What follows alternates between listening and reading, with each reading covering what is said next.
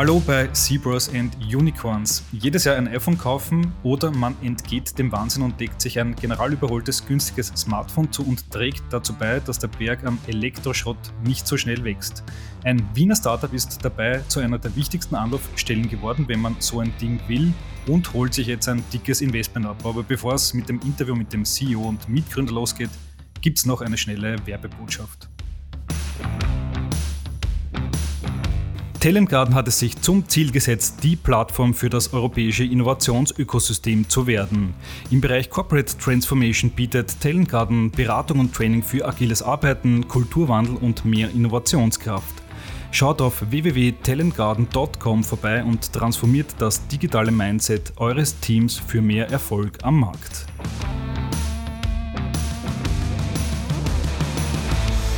So, und jetzt begrüße ich Peter Windischofer, den CEO und Mitgründer von Refurbed im Podcast. Hallo Peter. Hallo Jakob, danke für die Einladung. Ja, danke, dass du heute bei uns dabei bist. Ähm, wir reden ja prinzipiell gerne miteinander, aber heute gibt es einen ganz besonderen Grund, warum du im Podcast bist, denn dein Startup Refurbed, oder eigentlich muss man schon sagen Scale-Up, hat eine ziemlich dicke Investmentrunde absolviert. Erzähl uns mal, um wie viel geht es da? Wer ist an Bord gekommen? Ja, sehr, sehr gerne. Also natürlich immer ein, ein cooler Moment in jedem Scale-Up oder jedem Startup. Ähm, wir haben uns jetzt 45, äh, 54 äh, Millionen US-Dollar geholt ähm, von internationalen Investoren, von einigen Bestandsinvestoren, von einigen neuen, die dazugekommen sind. Also eine sehr, sehr coole Runde, wo wir viel Geld, aber vor allem auch viel Erfahrung reinholen. Äh, viele Investoren dabei, die schon in sehr große Marktplätze investiert haben. Und da erhoffen wir uns natürlich, dass wir mehr als nur Geld von Investoren auch bekommen. Okay. Ähm, in erster Linie ist es nachher natürlich schon Geld. Äh, was werdet ihr damit anstellen? Ähm, Geld kann man immer ausgeben, aber ihr habt äh, sicher besondere Dinge damit vor. Genau. Wir versuchen eigentlich immer in drei Sphären zu wachsen. Die erste Sphäre ist immer international, in neue Märkte gehen. Wir sind heuer schon in Irland gelauncht, ähm, machen gerade einen, einen, Test in Frankreich und äh, wollen nochmal in drei neue Märkte gehen bis Ende des Jahres. Der nächste wird auf jeden Fall Schweden sein. Dann die zweite Sphäre ist neue Produkte, neue Produktkategorien. Ja, da testen wir sehr viel mit verschiedenen neuen äh, Kategorien, zum Beispiel Haushaltsgeräte, Küchengeräte, ähm, aber auch E-Mobility E-Bikes und E-Scooter, auch äh, Fernseher sollen dazukommen bis Ende des Jahres. Das heißt, da wollen wir halt den Kunden noch mehr bieten als nur unter Anführungszeichen Handys, Laptops, Tablets, was schon sehr viel gekauft wird. Aber wir sehen ja, dass die Kunden sehr zufrieden sind und jetzt sagen, hey, sie wollen eigentlich mehr als nur das kaufen. Und das dritte ist dann immer neue Services. Ja, wir haben im Juni mit Refurb Buyback gelauncht. Das heißt, du kannst du, Jakob, deine alten Handys und Laptops zurückverkaufen ja, an unsere Händler. Wir haben durch den Kreislauf geschlossen. Auch das ist super spannend. Und ich schätze mal, du hast ein paar alte Handys zu Hause. Äh, Wenn du die versilbern willst, dann sind wir da jetzt hoffentlich die beste Option dafür. Okay, alles klar. Also da kann man sich eine ähm, äh, Expansion auf der Landkarte ähm, erwarten, genauso wie eine Auswertung der Produkte und Services. Kannst du uns da einen Ausblick geben, welche neuen Services könnten da dazukommen? Ja, da kann ich leider nicht zu viel verraten, ja, aber äh, das Buyback ist auf jeden Fall jetzt ein Thema, was wir stärker vorantreiben wollen, was halt sehr, sehr spannend ist für, für viele Kunden und auch äh, für unsere Mission. Wir wollen ja Produkte länger im Kreis aufhalten. Von dem war das extrem wichtig, dass wir jetzt den Schritt gegangen sind und da, das, das entwickeln wir natürlich stetig weiter und da wird es sicher ein paar Neuerungen geben. Hm. Ich durfte ja schon den Press Release vorab lesen und da ist auch drin gestanden, von diesen ähm, umgerechnet 45,5 Millionen Euro sollen circa 10 Millionen in den österreichischen Markt äh, investiert werden. Was ist da geplant? Ich vermute jetzt mal, es geht um viele neue Mitarbeiter. Genau, richtig. Ja, wir wollen natürlich sehr viele neue Mitarbeiter einstellen. Wir wollen uns im nächsten Jahr verdoppeln. Äh, was die Mitarbeiterzahl anbelangt, jetzt sind wir ungefähr 120. Das heißt, wir wollen auf jeden Fall auf über 200 nächstes Jahr kommen. Das werden ganz, ganz viele Jobs in, in Wien sein. Ähm, wir suchen alles Mögliche von den Ultraspezialisten zu Einstiegsjobs nach der Uni. Ähm, also da ist, glaube ich, für jeden was dabei. einfach zu uns auf die Website gehen und unter jobs.refer.com sieht man dann auch alle Jobs, die wir haben aktuell, äh, kann ich jedem nur nahelegen, zu uns zu kommen. Okay, also junge Talente sind immer gefragt und gesucht. Ähm, ja. Du hast es schon vorher gesagt, ihr habt jetzt weit mehr als nur Smartphones. Ich glaube, es sind mittlerweile 11.000 verschiedene gelistete mhm. Produkte. Was ist eigentlich genau. das meistverkaufte Produkt? Ist es am Ende dann doch noch das iPhone? Das, der Beste ist am Ende doch noch das iPhone, ja. Also vor allem die verschiedenen iPhones zusammen sind dann äh, auf jeden Fall das, das bestverkaufte Produkt. Ähm, wir merken aber, dass die ganzen anderen Kategorien schneller wachsen. Ja, sowohl die anderen Smartphone-Hersteller wachsen schneller, aber auch Laptops gehen immer mehr, Tablets gehen immer mehr. Ähm, was sehr gut läuft, sind auch AirPods ja, und äh, Apple Watch auch. Also es ist eigentlich sehr schön zu sehen, dass, äh, so wie wir es nennen, ist eigentlich immer die, die Einstiegsdroge ist das iPhone für viele gewesen. Ja, kaufen wir mal das iPhone, das ist irgendwie billiger und nachhaltiger, super. Und jetzt sehen viele Leute, hey, das funktioniert wirklich und das ist echt super. Und dann kommen sie zurück und kaufen dann natürlich ein anderes Produkt. Und das ist ja das Ziel vom gesamten Marktplatz, dass wir mit einem Kunden nicht nur ein Produkt verkaufen, sondern dass wir möglichst viele Produkte an möglichst viele Kunden verkaufen. Und das freut uns jetzt sehr, dass wir sehen, dass der Marktplatz funktioniert. Und das war auch einer der Gründe, warum die Investoren gesagt haben, hey, okay, da müssen wir jetzt nochmal viel mehr investieren, weil wir sehen, dass das Potenzial da ist und halt wir nicht nur ein Geschäft sind, wo ein Kunde ein Handy kauft, sondern wo ähm, langfristig gedacht ein, ein Kunde eigentlich alles kaufen äh, soll, was nachhaltig ist. Und das ist auch das erklärte Ziel für die nächsten Jahre. Hm. Und diese Investoren, die du schon erwähnt hast, ähm, das sind ja europäische Investoren. Äh, ich glaube, aus Finnland ist ein ganz großer dabei, aber auch mhm. US-Investoren. Ähm, mhm. Geht es eigentlich in dieser Größenordnung, wo ihr unterwegs seid, also 40, 50 Millionen, äh, geht es da eigentlich noch ohne US-Investoren oder ist man in der Größenordnung schon auf die angewiesen und auf das Geld aus Übersee? Jein. Also es gibt schon in Europa viele Investoren, die auch so große Summen finanzieren. Es ist aber wahrscheinlich in Amerika noch einfacher, das Geld aufzustellen. Dafür gibt es andere Challenges, wenn man mit amerikanischen Investoren zusammenarbeitet, weil viele davon zum Beispiel eine US-Präsenz haben wollen. Das ist für unsere Investoren ähm, kein Thema, vor dem hat es auch gut gepasst.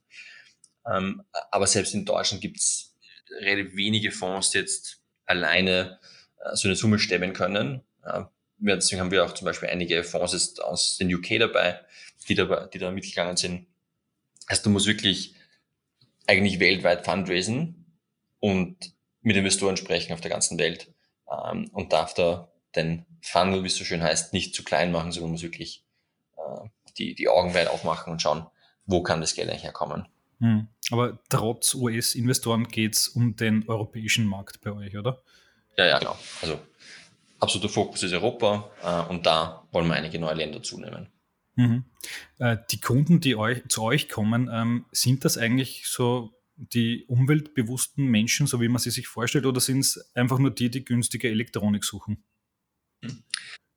Also es ist sehr, sehr unterschiedlich. Ich würde sagen, wir haben eigentlich den, den Durchschnittsösterreicher als Kunden sowohl was das Alter betrifft, als auch was Einkommen und Bildung betrifft.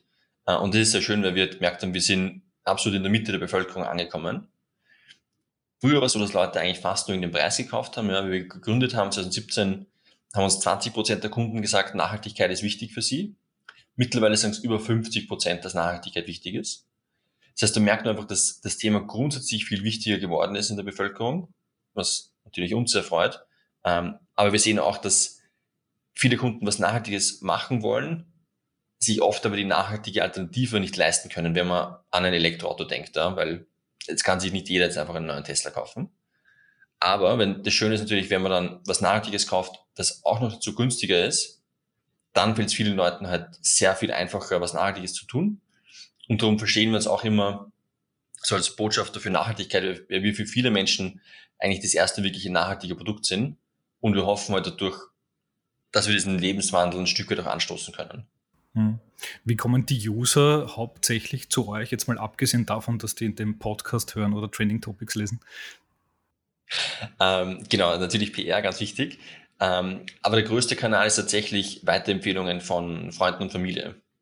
Ja, das ist auch das, was am schnellsten wächst und ähm, es ist auch, es ist auch logisch, ne, weil wir immer mehr Kunden haben, die wir Gott sei Dank zu einem sehr großen Großteil äh, sehr glücklich machen und die erzählen es dann ihren Freunden und Family und dann kaufen die auch bei uns ein.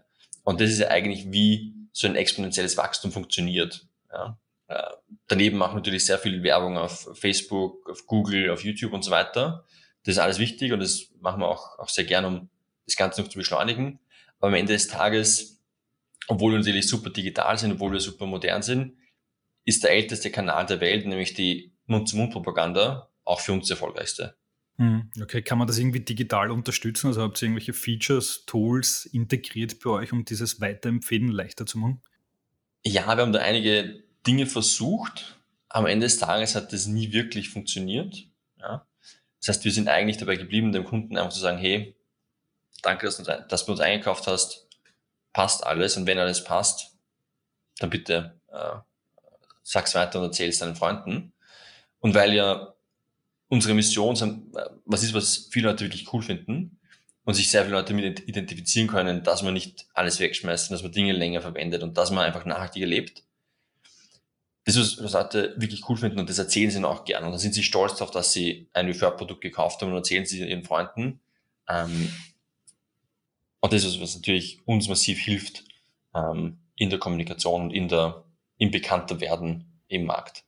Mhm. Okay, das heißt, ihr müsst das jetzt gar nicht groß unterstützen mit irgendwelchen Gutscheinaktionen oder und so weiter, sondern nicht, das nein. passiert Gott sei Dank von selbst. Okay, das ist ja, ja. eine tolle ja. Sache. Mhm. Ja, ähm, absolut. Gib uns vielleicht noch kurz einen Einblick in das äh, Geschäftsmodell, denn ihr selbst seid ja gar nicht dahinter, sondern ihr seid eben, wie gesagt, ein Marktplatz. Ähm, und habt Partner, die diese Smartphones reparieren, zurücknehmen, versenden und so weiter. Äh, wie funktioniert das alles? Genau. Also, was wir machen ist im ersten Schritt, wir suchen die besten Händler oder Refurbisher, also die die Produkte tatsächlich erneuern. Wir suchen die in ganz Europa, machen eine Qualitätskontrolle, schauen, ob das wirklich äh, super Firmen sind, wie die Qualität ist, wo die Produkte herkommen, wo die Ersatzteile herkommen und so weiter. Da sind wir sehr picky, würde ich sagen. Also nehmen wirklich nur die besten. Und die äh, sagen uns dann, sie haben so und so viele iPhones, so und so viele Laptops. Wir aggregieren das Ganze das funktioniert über, über Algorithmen, wo wir uns anschauen, okay, welche Händler, welche Produkte und wählen dann immer den besten Händler aus auf der Webseite. Und Jakob, wenn du jetzt dann zu uns auf die Website gehst, siehst du zum Beispiel nur ein iPhone 10. Ja, wenn du 10 suchst, findest du nur ein Ergebnis. Und das ist immer der beste Händler für dich und der beste Händler ist immer eine Kombination aus Preis und Qualität. Und wir wählen das immer automatisch aus für jeden Kunden. Und wenn du das Produkt dann kaufst bei uns, wird das Produkt direkt von dem Händler, also von dem Verkäufer, an dich geschickt. Das heißt, wir sind nicht der Verkäufer und wir haben auch mit der Lieferung und so weiter nichts zu tun. Aber wir stellen sicher, dass es ein super Händler ist und dass du am Ende des Tages äh, dein Produkt auch bekommst. Falls es irgendwelche Fragen gibt oder irgendwelche Probleme auftauchen, haben wir ein ziemlich starkes Kundenservice-Team, wo du, wo du anrufen kannst, wir haben eine gratis Hotline. Äh, und wir stellen dann immer sicher, dass du, dass du am Ende des Tages auch zufrieden bist.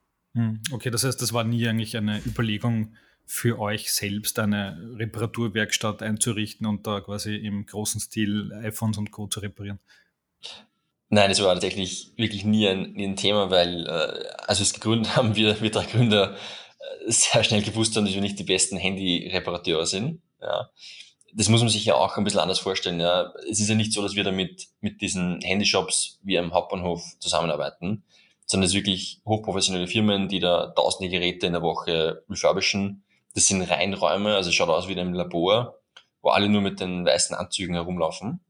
Also es ist alles super professionell, ähm, extrem schwierig auch und man braucht extrem viel Expertise, um das zu können. Und das können wir einfach nicht und das wollen wir auch nicht können. Was wir, was wir können, ist die Händler und Kunden zusammenbringen und das wollen wir auch weiterhin so machen. Hm.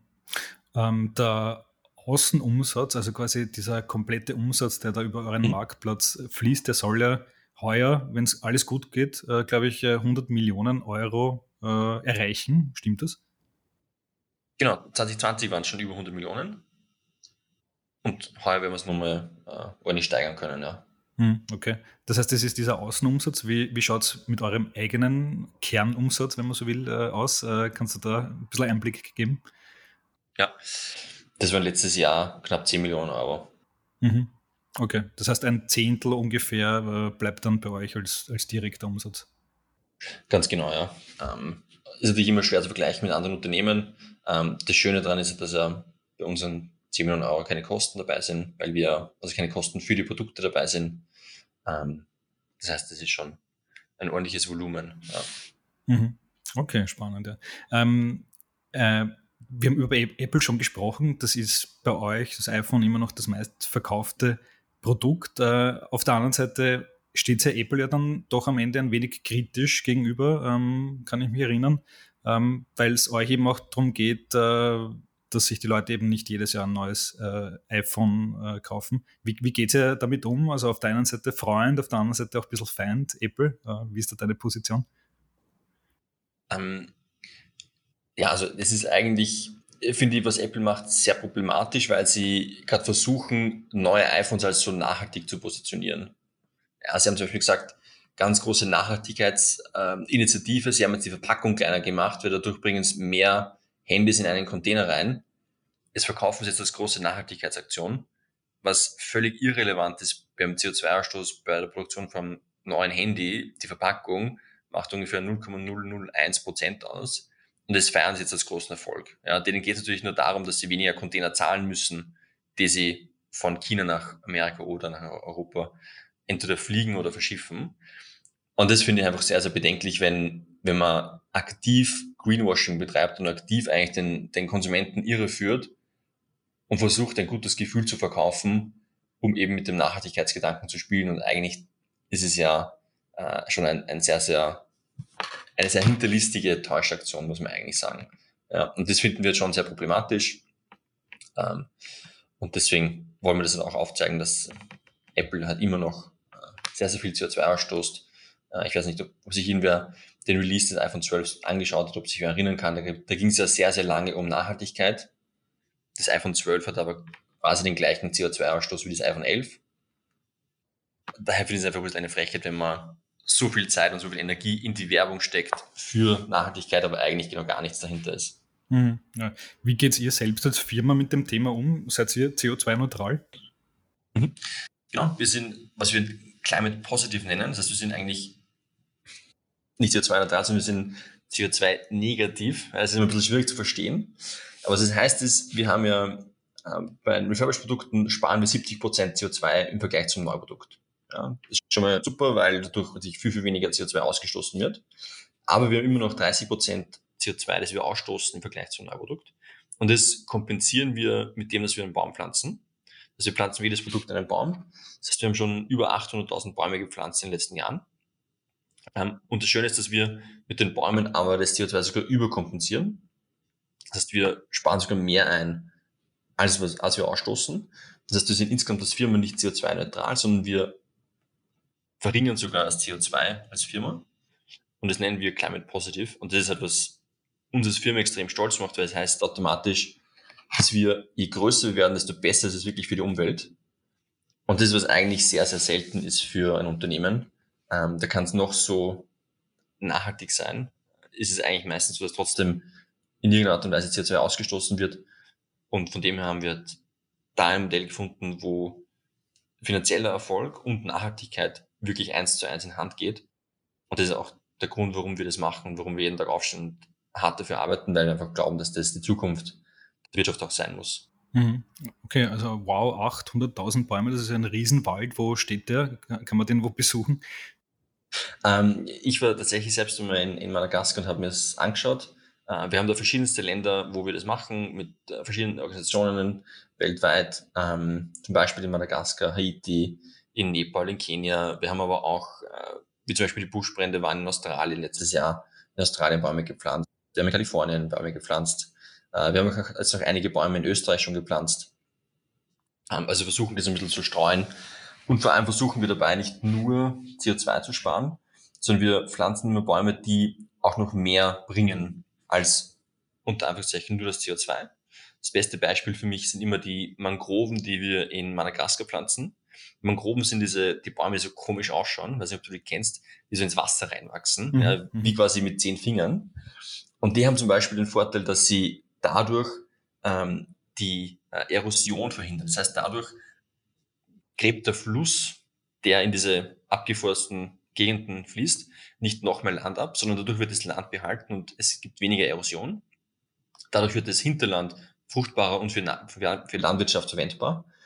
Dadurch gibt es auch mehr äh, Meerestiere, die sich rund um diese Mangroven an, äh, ansiedeln. Dadurch gibt es wieder mehr Fische und die Fische werden wiederum von, von Vögeln gefressen.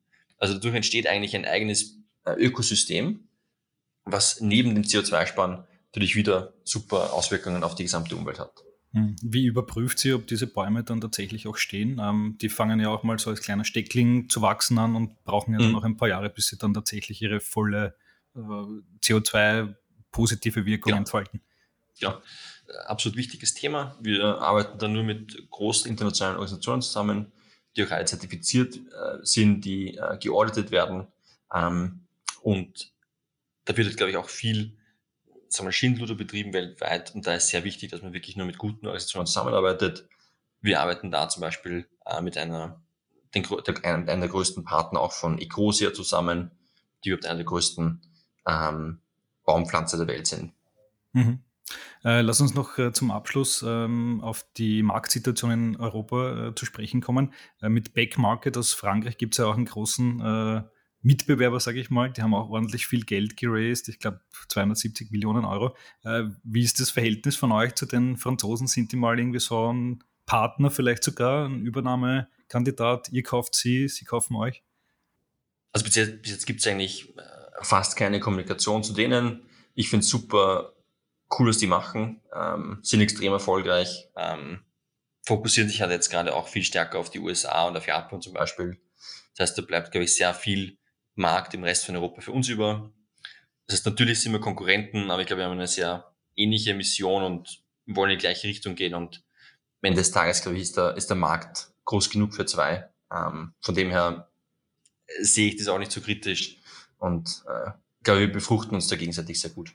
Na klar, Mitbewerb äh, befruchtet das Geschäft ja äh, auf jeden ja, Fall. Genau.